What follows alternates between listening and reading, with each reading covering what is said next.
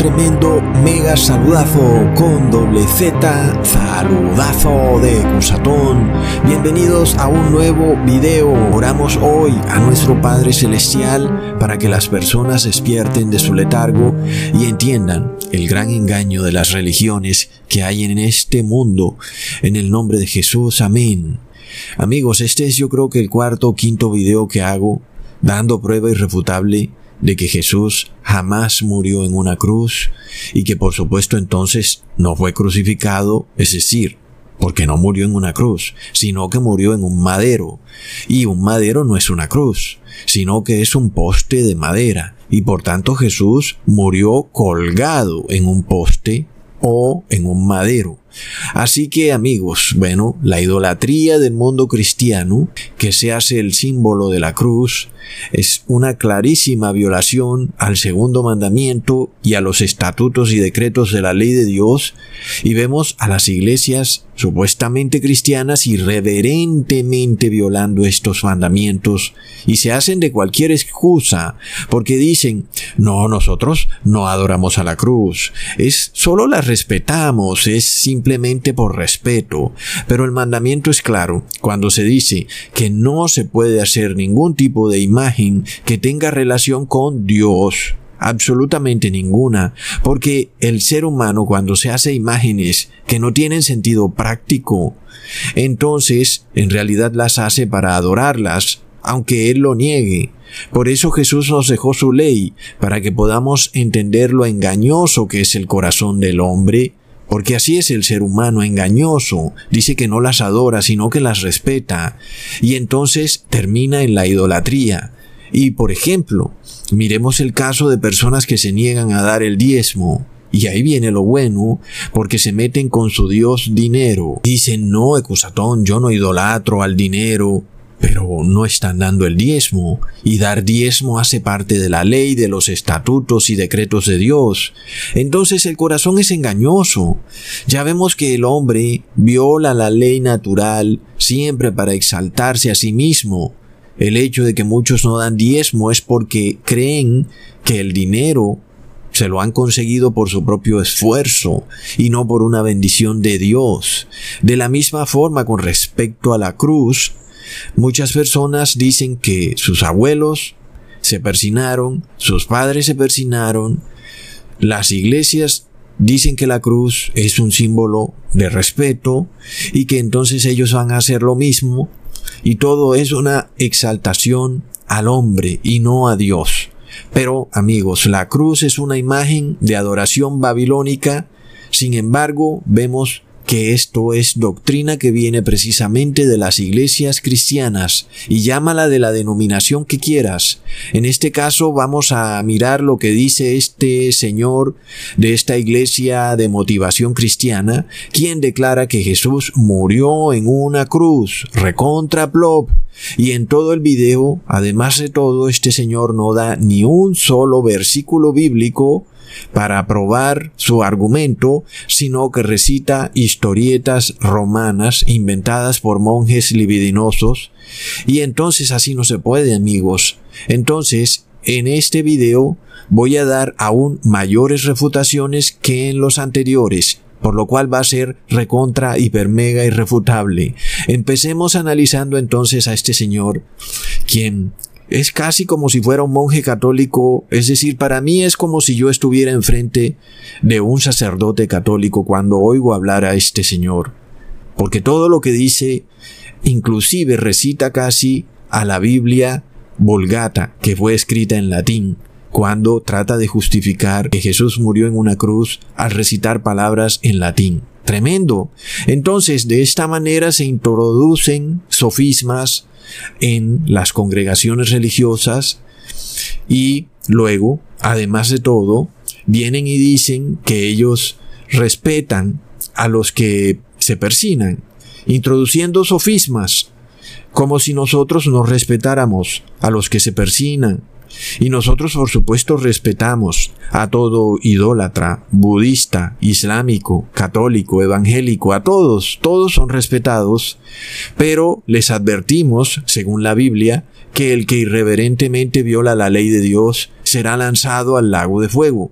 Entonces, recordemos, además de todo, que la actividad de persinarse, es decir, hacerse la cruz en el propio cuerpo, es una doctrina, es un ritual que viene de Babilonia, en donde la cruz es en realidad la T de Tamuz, este dios solar que es adorado por los paganos y que inclusive en el pueblo de Israel era también adorado inclusive dentro del templo de Dios. Increíble. Leamos en Ezequiel capítulo 8 versículo 14. Entonces me llevó a la entrada de la puerta de la casa del Señor que está al norte y había allí mujeres sentadas llorando a Tamuz. Es increíble, ¿verdad? Es decir, en el propio templo de Dios estaban adorando la T, la cruz de Tamuz. Es decir, tenían una cruz ahí dentro, amigos. Si pudiéramos trasladarnos y estar dentro de ese templo, ¿qué es lo que veríamos? Veríamos una cruz y a mujeres llorando en la cruz, amigos. Es increíble. Y recordemos, amigos, que luego los egipcios también tomaron esta cruz de Tamuz y le pusieron un sol arriba. Es lo mismo. Nosotros la llamamos hoy en día la cruz egipcia. Por supuesto, la cruz es un símbolo solar, todo tiene que ver con la adoración al sol. Así que cuando tú vas a una iglesia y ves el símbolo de la cruz, en realidad en esa iglesia están llorando a Tamuz. Increíble. Recordemos que la palabra de persinarse, que significa en latín persignus, significa poner un sello, amigos. Y por supuesto tenemos que estar vigilante a todo decreto que pase el Estado. Porque acaso será posible que a las personas se les obligue a persinarse? ¿Mm? ¿O que aquella persona que no se persine sea considerada como una persona mala? Amigos, bueno, estamos por ver muchas cosas que pasarán en esta gran teocracia que se va a formar en el mundo y que ya se está formando, amigos. Cuando empecemos a ver gran sufrimiento en este mundo, veremos cómo todo se irá transformando rápidamente. Ahora, este sello de ponerse esa cruz en el cuerpo está relacionado también con la Trinidad. Todo va ligado. Recordemos que la Trinidad también es adoración solar. Y por supuesto la Trinidad babilónica es Nimrod, Samiramis y su hijo Tamuz, lo que la Iglesia Católica hoy llama José, María y el niño, que es lo mismo, es la misma adoración trinitaria que a las personas se les dice que es Padre, Hijo y Espíritu Santo, pero dentro de las sociedades secretas católicas es José, María y el niño, amigos. Entonces, luego este señor dice que una revista médica declaró que la muerte de Jesús en efecto tuvo que haber sido causada por la cruz, porque supuestamente, médicamente hablando, la muerte en la cruz es mucho más tortuosa, recontra plop. Y de nuevo, por supuesto, estamos ante otro engaño más de la medicina, de los miles de engaños que los médicos nacionalsocialistas han introducido en este mundo. Pero, para desbancar ese engaño, Solamente pon tus brazos en forma de cruz a ver qué sufrimiento te va a causar, amigos. Porque hagamos la salvedad de que aquí no se habla de clavos, porque tanto en la muerte en el madero como en la muerte de la cruz hay clavos. Por supuesto que en el madero Jesús le clavaron sus dos manos al madero y en la cruz también. Así que, por supuesto, que tenemos que dejar afuera los clavos. Estamos hablando de si la cruz es más tortuosa que el madero y simplemente estira tus manos a ver qué tan tortuoso va a ser morir con tus brazos estirados en forma de cruz, porque te darás cuenta que no pasa nada, simplemente no se siente nada, no hay nada malo, podrás vivir así con los brazos estirados por días y días mientras te den un poquito de agua o tal vez llueva y si llueve, pues ahí vivirás 15 días ahí montado ahí arriba. porque con tus brazos estirados en forma de cruz no hay nada de tortuoso, amigos. Entonces analicemos hasta dónde se le quita a Jesús el valor del sacrificio que hizo. Sin embargo, cuando estiramos los brazos hacia arriba, como si fuéramos a quedar colgados en un poste, vemos inmediatamente que las costillas aprietan los pulmones e impiden la respiración.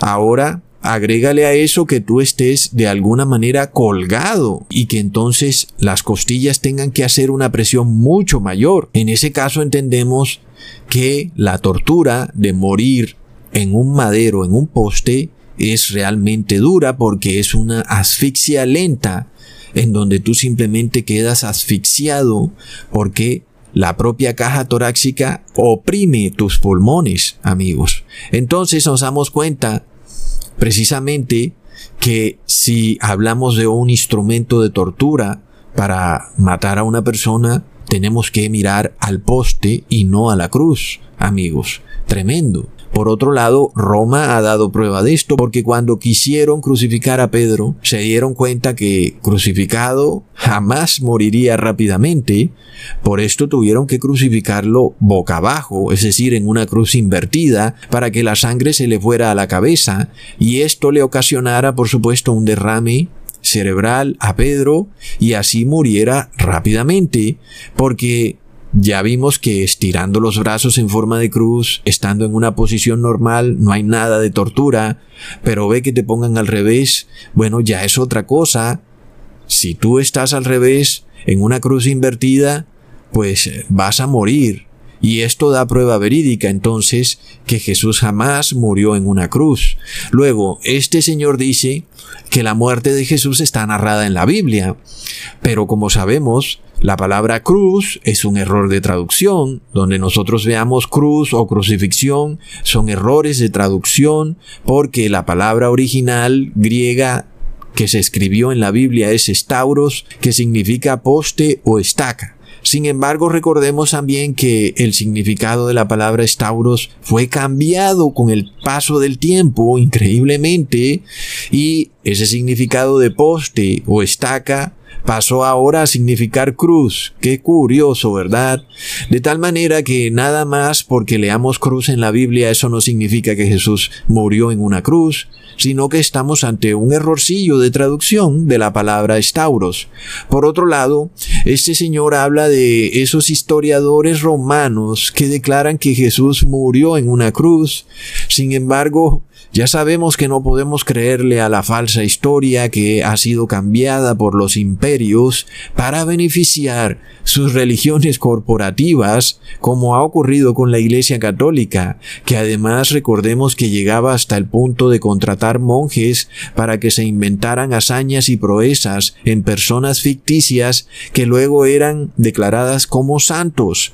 De esto además tenemos prueba hoy en día. Recordemos que el Papa Juan Pablo segundo en vida no hizo ningún milagro, pero luego después de muerto se le han inventado unos cuantos milagrillos aquí y allá, pero aún en vida el Papa Juan Pablo II ni siquiera movió un dedo para impedir la masacre de Ruanda, a sabiendas que jerarcas de la Iglesia Católica en ese país jugaban un papel activo en dicha masacre e inclusive luego pidieron perdón porque sus sacerdotes estuvieron implicados en ese terrible crimen. Entonces, amigos, vemos que esto es tremendo. Luego este señor reconoce y da prueba que la cruz no viene de Roma, él dice que viene de Persa, pero obviamente viene de Babilonia, de la letra T de Tamuz. Pero amigos, pretender creer que el pueblo de Israel iba a tolerar una imagen idolátrica en sus ciudades después de lo que les pasó en el primer templo, que fue totalmente arrasado, precisamente por estar adorando la cruz de Tamuz. Amigos, tenemos que entender la historia de esto. El pueblo hebreo supo en carne propia lo que significó haber violado la ley de Dios porque su ciudad quedó completamente arrasada. Luego construyeron el segundo templo que fue el que Jesús visitó, y por supuesto que ellos ya no iban a poner la cruz de Tamuz, ni en el templo ni por ningún lado en la ciudad, amigos, porque recordemos que estaba escrito en la ley en Deuteronomio capítulo 27 versículo 15, maldito el hombre que hiciere escultura o imagen de fundición, abominación a Jehová, obra de mano de artífice, y la pusiere en oculto, y todo el pueblo responderá y dirá amén. Así que el pueblo ya había vivido en carne propia, el pueblo de Israel, lo que significaba que alguien erigiera una imagen idolátrica. Eso le costó que fueron expatriados a otro país en donde fueron esclavos. Entonces, por supuesto, eso no lo repitieron en el segundo templo, ¿ok? Por lo cual, amigos, tenemos que entender que el pueblo de Israel jamás erigiría una cruz, ni en su ciudad, ni afuera de su ciudad, ni por ningún lado que ellos controlaran. Pero además de todo, amigos, también tenemos que analizar que una imagen de adoración que es considerada como una imagen sagrada en el caso de los paganos no es jamás usada como un objeto de maldición, ¿ok? Esto es un punto claro. Las personas tienden a darle a sus imágenes un halo de santidad. Esto lo podemos ver con los católicos. Inclusive ellos no permiten que su imagen sea pisoteada o lo que sea, se ponen furiosos dando prueba que algo que ellos llevan a lo sagrado, después no lo llevan a lo maldito. Asimismo, con el caso del paganismo, con la T de Tamuz, no es posible creer jamás que este objeto de adoración en los templos paganos sería de alguna manera llevado a convertirse luego en un objeto de maldición. Eso no tiene sentido histórico ni tampoco religioso y hoy en día es fácilmente comprobable. La historia también nos da prueba de esto. Recordemos que la excusa que da la Iglesia Católica del por qué martirizaron a Pedro en una cruz al revés o invertida fue porque supuestamente Pedro así lo habría pedido porque él dijo que él no se merecía ser crucificado de la misma manera como Jesús fue crucificado. Y por supuesto que Pedro jamás diría eso porque Jesús no fue crucificado ni colgado en una cruz. Y además la crueldad del imperio romano nos da prueba de que jamás hubieran escuchado la voz de Pedro porque recordemos que el apóstol Juan fue lanzado a una olla hirviendo de agua caliente es decir, si hicieron eso con el apóstol Juan, ¿podemos acaso pensar que ellos respetarían el último deseo del apóstol Pedro? Por supuesto que no. Por supuesto que no es así, ¿verdad?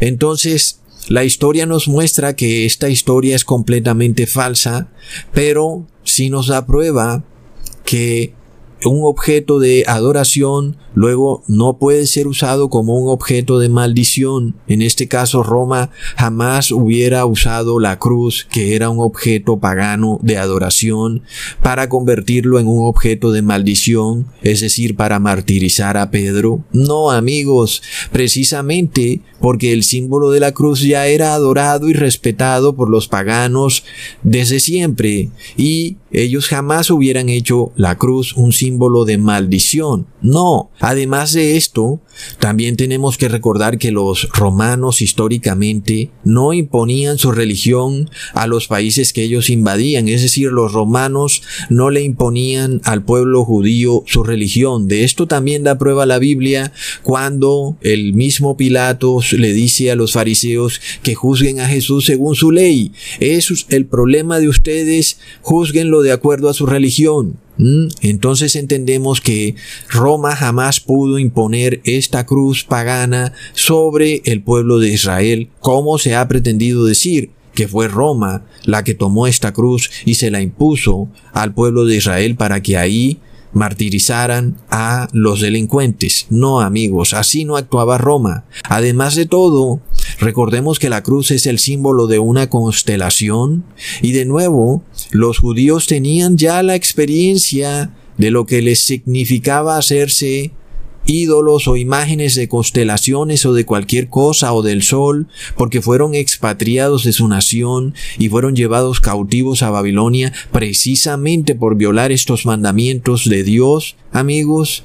Entonces, este era un pecado gravísimo, pretender creer que en el segundo templo los judíos iban a volver a erigir estas imágenes, no amigos. Además está escrito en la ley, en Deuteronomio capítulo 4 versículo 19, no sea que alces tus ojos al cielo y viendo el sol, la luna y las estrellas y todo el ejército del cielo, seas impulsado y te inclines a ellos y les sirvas, porque Jehová tu Dios los ha concedido a todos los pueblos debajo de todos los cielos.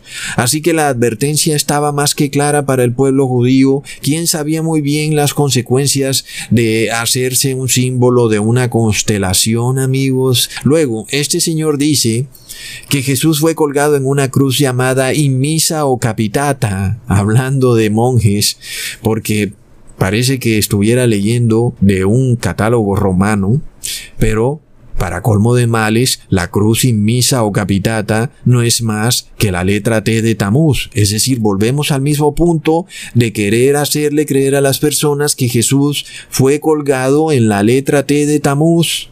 Amigos, y de nuevo, ya hemos probado que ni los romanos tomarían un símbolo sagrado y lo pasarían a convertirlo en un símbolo maldito, ni los judíos tomarían un símbolo pagano como es la T de Tamuz, que fue causante de la destrucción del primer templo, para luego erigirlo de nuevo a las afueras de la ciudad de Jerusalén, lo cual, además de todo, hubiera sido para el pueblo una clara señal de que sus gobernantes fariseos eran paganos violadores de la ley. Por supuesto que estos fariseos no iban a permitir que quedaran expuestos así de fácil, porque ellos sí eran paganos, pero eran bien hipócritas. Así que ellos pretendían de alguna manera guardar ciertos puntos de la ley. Luego este señor llega hasta el punto de decir que la cruz que supuestamente cargó Jesús, que según él es la inmisa o capitata, estaba conformada por dos palos, uno que supuestamente sería llamado patíbulo y otro estipo. Amigos, ¿hasta dónde llega esta gente? Es increíble. Entonces, según este señor, el palo horizontal que cargó Jesús supuestamente sería este patíbulo. Sin embargo, si buscamos en los diccionarios, jamás encontramos que patíbulo es un palo que hizo parte de una cruz. Simplemente patíbulo es un palo, especie de horca sobre la que se extendían los esclavos para azotarlos, madera para sostener los sarmientos de la viña. Por otro lado, esa otra parte que él dice que haría parte de la cruz llamada estipo no aparece ni en el diccionario como madero ni por ningún lado. Luego este señor llega hasta el punto de decir que la cruz simple es donde hay un único madero, es decir, que la cruz simple según él es un poste. Y eso no tiene sentido alguno y tampoco aparece en los diccionarios. La cruz es un objeto de dos palos y la estaca o poste es un solo palo, amigos. Es decir, hasta dónde estamos llegando que hasta un niño de cuatro años sabe estas cosas, pero la iglesia cristiana anda buscando una y mil excusas para su idolatría, amigos. Increíble. Pero amigos, si nosotros nos vamos a guiar por algo, no será por inventos etimológicos de monjes católicos, ni por contradicciones de pastores religiosos que ahora llaman a un poste cruz y a una cruz patíbulo y estipo. Miremos en la Biblia si la muerte de Jesús ya era ejecutada en Israel en los tiempos antes de que llegara Jesús, o si fue cierto que fue el imperio romano el que introdujo la muerte de la cruz en Israel. Leamos en Deuteronomio capítulo 21 versículo 22 al 23.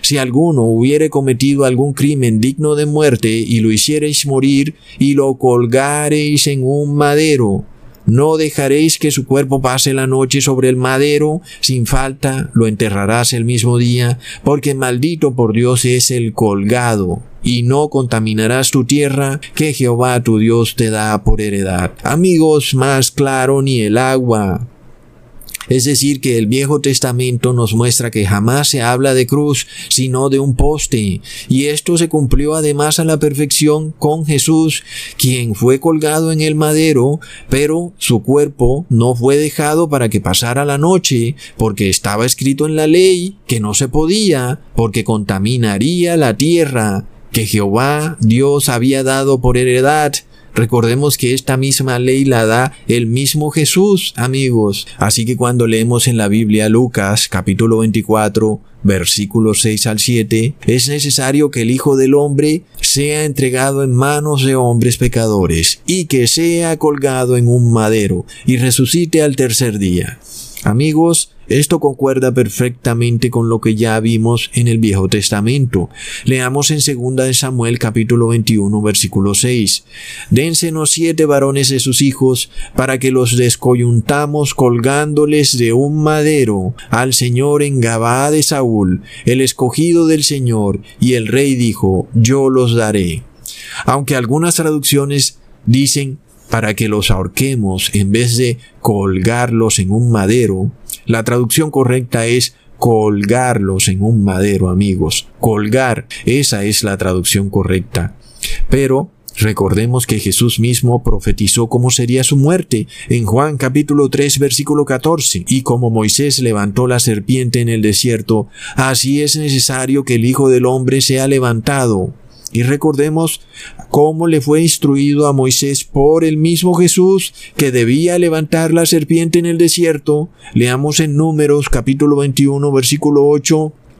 Y Jehová dijo a Moisés, hazte una serpiente ardiente y ponla sobre un asta, y cualquiera que fuere mordido y mirare a ella, vivirá. Y amigos, ¿qué es un asta? Un asta es un poste. Recordemos que una bandera es colgada de un asta, es un palo largo. Sin embargo, la Iglesia Católica ha llegado hasta el punto de hacer de un asta una T de Tamuz. Increíble, amigos. Sin embargo, es clarísimo que Jesús estaba profetizando cómo moriría él. Él moriría colgado sobre un asta, un poste. Sin embargo, amigos, miremos qué hacen las religiones hoy en día. La Iglesia Católica declara que la cruz es nuestra única esperanza. Amigos, es tremendo. Por supuesto que Jesús es nuestra única esperanza, no la cruz. Jesús hizo por nosotros en el madero una perfecta expiación de nuestros pecados. Y resalto la palabra perfecta. Es decir, no hay más que hacer. Lo que Jesús hizo fue perfecto, por lo que, ¿qué puede hacer alguien para expiar sus pecados? Nada, porque lo que Jesús hizo fue perfecto. Ni aun nosotros mismos podemos lograr nuestra salvación, porque somos seres imperfectos, y lo que hacemos es por supuesto, imperfecto, pero Jesús, como hombre perfecto, hizo un sacrificio perfecto, permitiendo que todo aquel que mira a Jesús sacrificado colgado en esa asta, sea sanado de todos sus pecados, así como el pueblo de Israel fue sanado de las mordeduras de serpientes cuando miraban a esa serpiente enrollada en un asta. Pero amigos, por esto vemos que cuando se parte del reconocimiento de ese sacrificio que Jesús hizo en ese madero, reconociéndolo como perfecto, esta persona que así hace ahora tiene fuerzas para guardar la ley de Dios.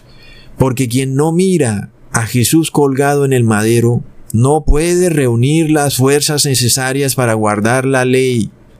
No por nada, amigos, vemos a esta apostasía tan tremenda en todas las religiones cristianas, y por eso las vemos a todas incapacitadas para guardar la ley, porque ellas miran a una cruz, y la cruz es un símbolo pagano de adoración a Tamuz. Están llorando esa Tamuz y no miran a Jesús colgado en un poste. Por esto, si nosotros queremos abandonar algún pecado, tenemos que reflexionar primero, muchísimo, sobre lo que le significó a Jesús tener que morir por nosotros. Sobre todo, cuando llegada la prueba, Muchos de nuestros familiares jamás estarían dispuestos a tener que cargar con nuestros errores, y menos si esos errores les costarían su prosperidad o inclusive la vida misma. Muchos de nuestros familiares de seguro llegarán al punto de abandonarnos si nuestros errores fueran en contra de la prosperidad económica o de algún tipo de placer mundano.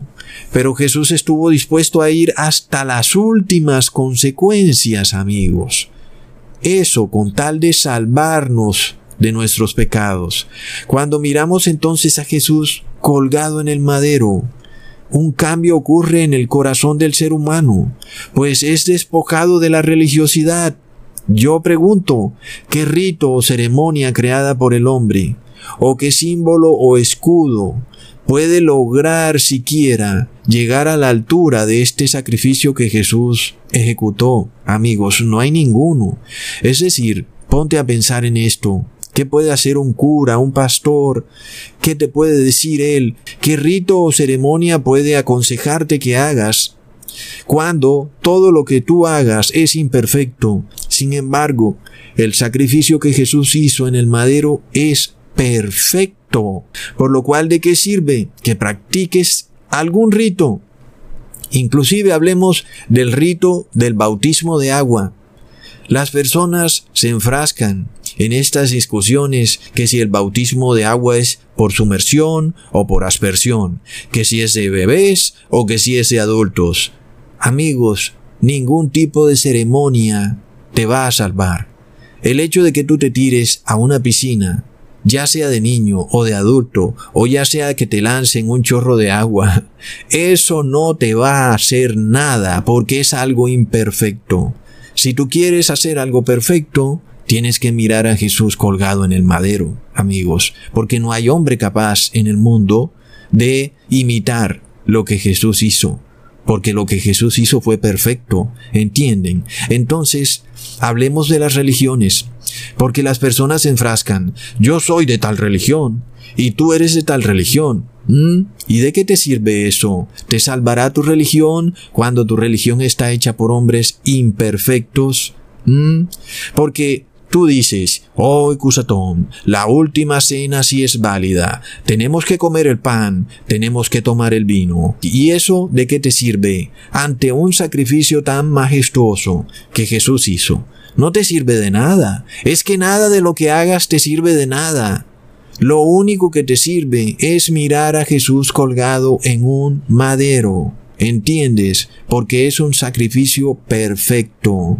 Es tremendo, amigos, cuando nosotros entendemos este sacrificio perfecto en el madero. No hay tratado, ni libro, escrito por los hombres, ni catequesis, ni nada. Todo es inservible, es letra muerta.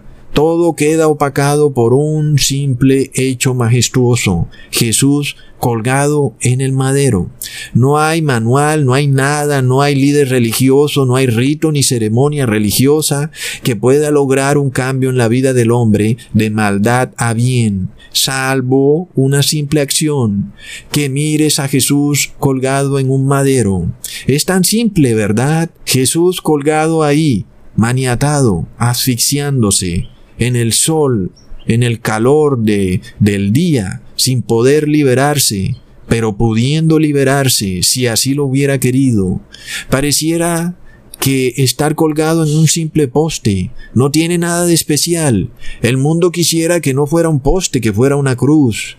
Algunos hasta hubieran querido que hubiera sido una pirámide, pero no, el objeto en el que Jesús murió no tiene ni la más mínima importancia, porque fue el acto, el sacrificio mismo, el de humillarse a sí mismo, el que tiene toda la importancia. La verdad es tan simple que parece difícil de creer. Es decir, es tan simple que algunas personas no la aceptan y les ocurre lo que le sucedió al leproso Naamán, que fue a buscar sanidad para su lepra y le dijeron que hiciera algo simple, que se bañara en el río, y él no lo podía creer. Asimismo hoy el mundo se le pide que mire a Jesús colgado en el madero, Pero el mundo no puede creer que eso sea así de simple. No, tenemos que buscar la sanidad de alguna manera. Ecusatón, tal vez las farmacéuticas tengan el remedio. Tal vez tenemos que inyectarnos algo cada mes o cada seis meses y con una aplicación podremos saber si la persona ya está certificada por la norma global de salud y de esta manera entonces todos estaremos sanos, pero solo estaremos sanos si todos están sanos. Si hay uno que no está sano, entonces todos estaremos enfermos. Pero nadie quiere mirar a Jesús colgado en el madero. Es demasiado simple, Cusatón. ¿Cómo puede ser posible que algo tan simple logre la sanidad del mundo? Sí, amigos, así es. Es tan simple que el mundo no lo puede creer. Es increíble.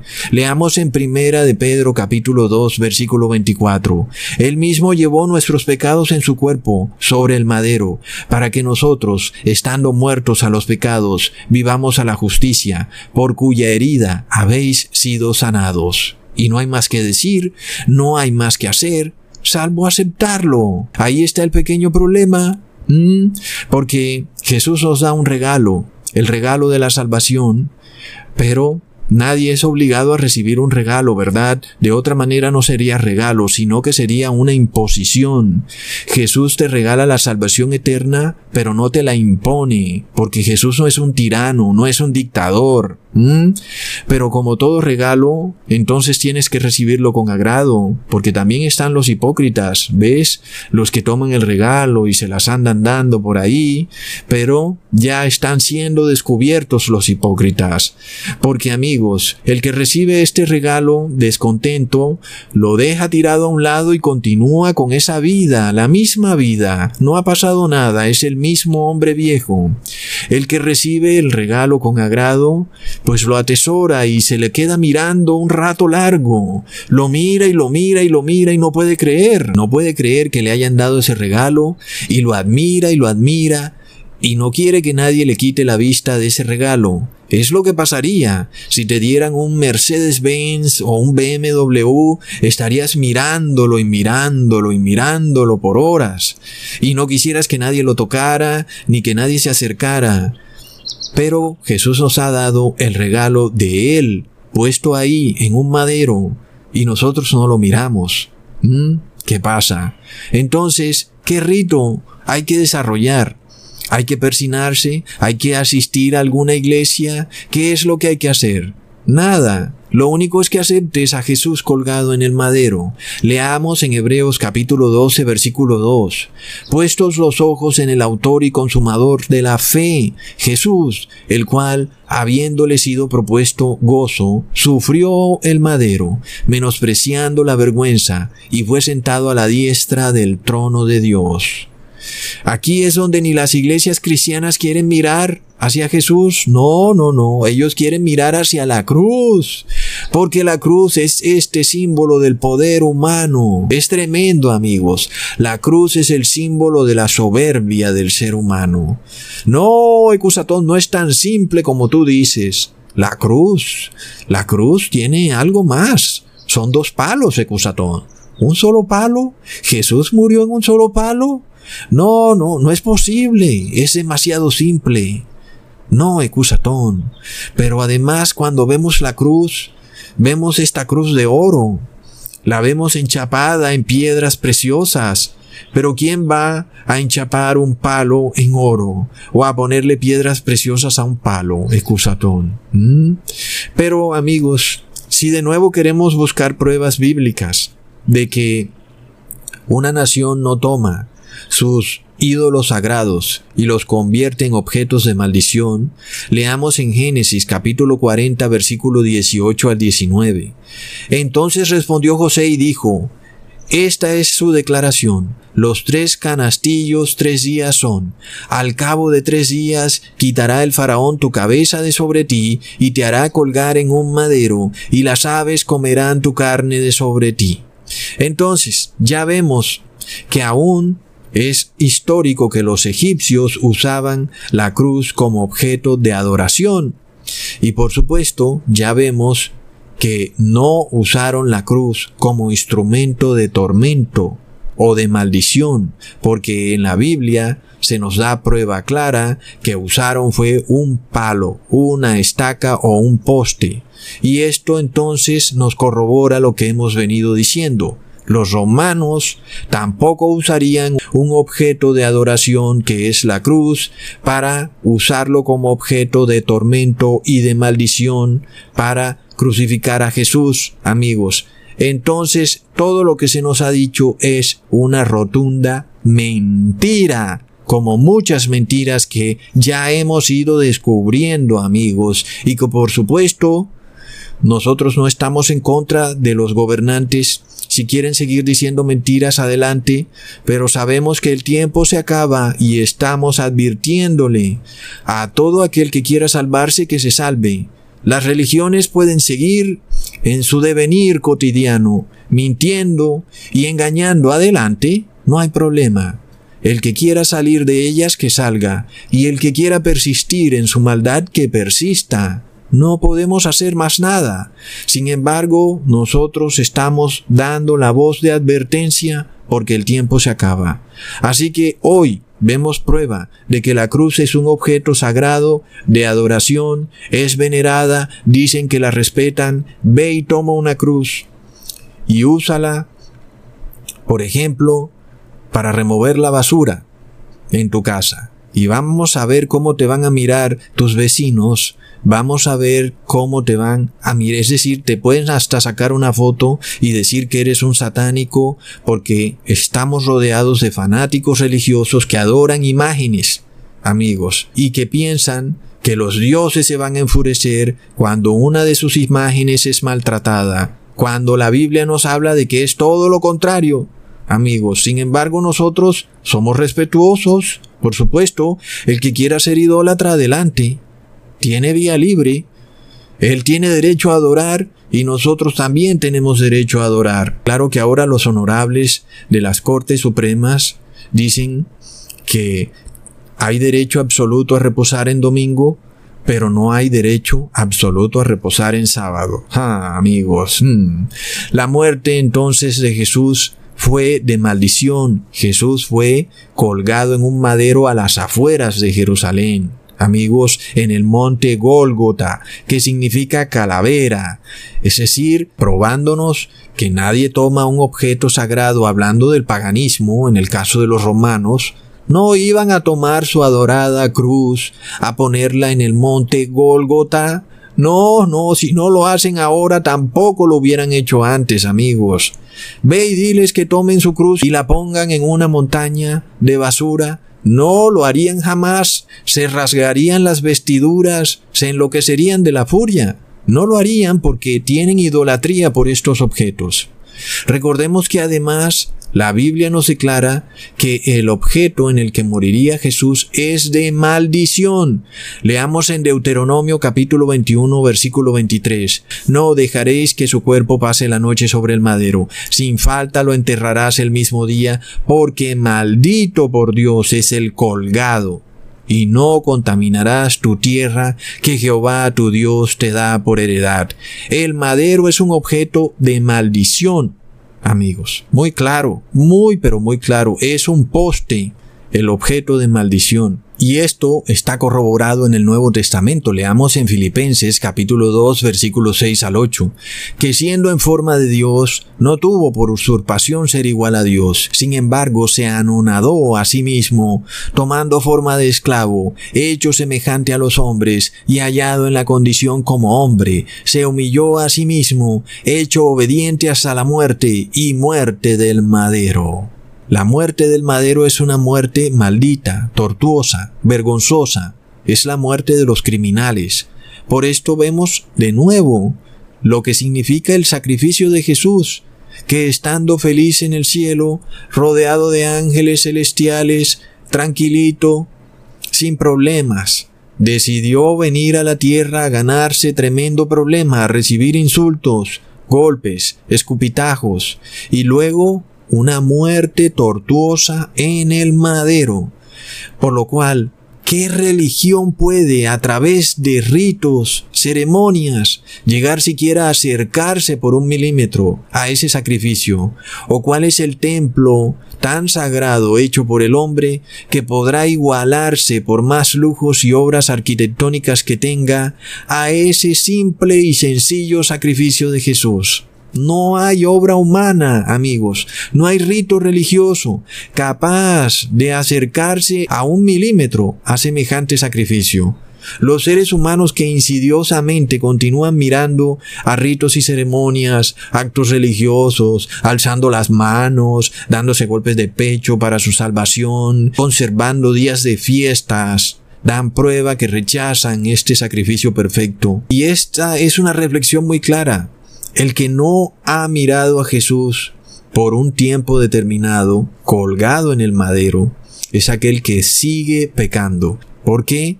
Porque no se ha determinado a pensar, a reflexionar lo que significó eso, amigos, y que ningún ser humano aquí en la tierra, ninguno en la historia del mundo ha sido capaz de replicar semejante hazaña amigos, históricamente está 100% probado que no hay ser humano capaz de ejecutar semejante hazaña.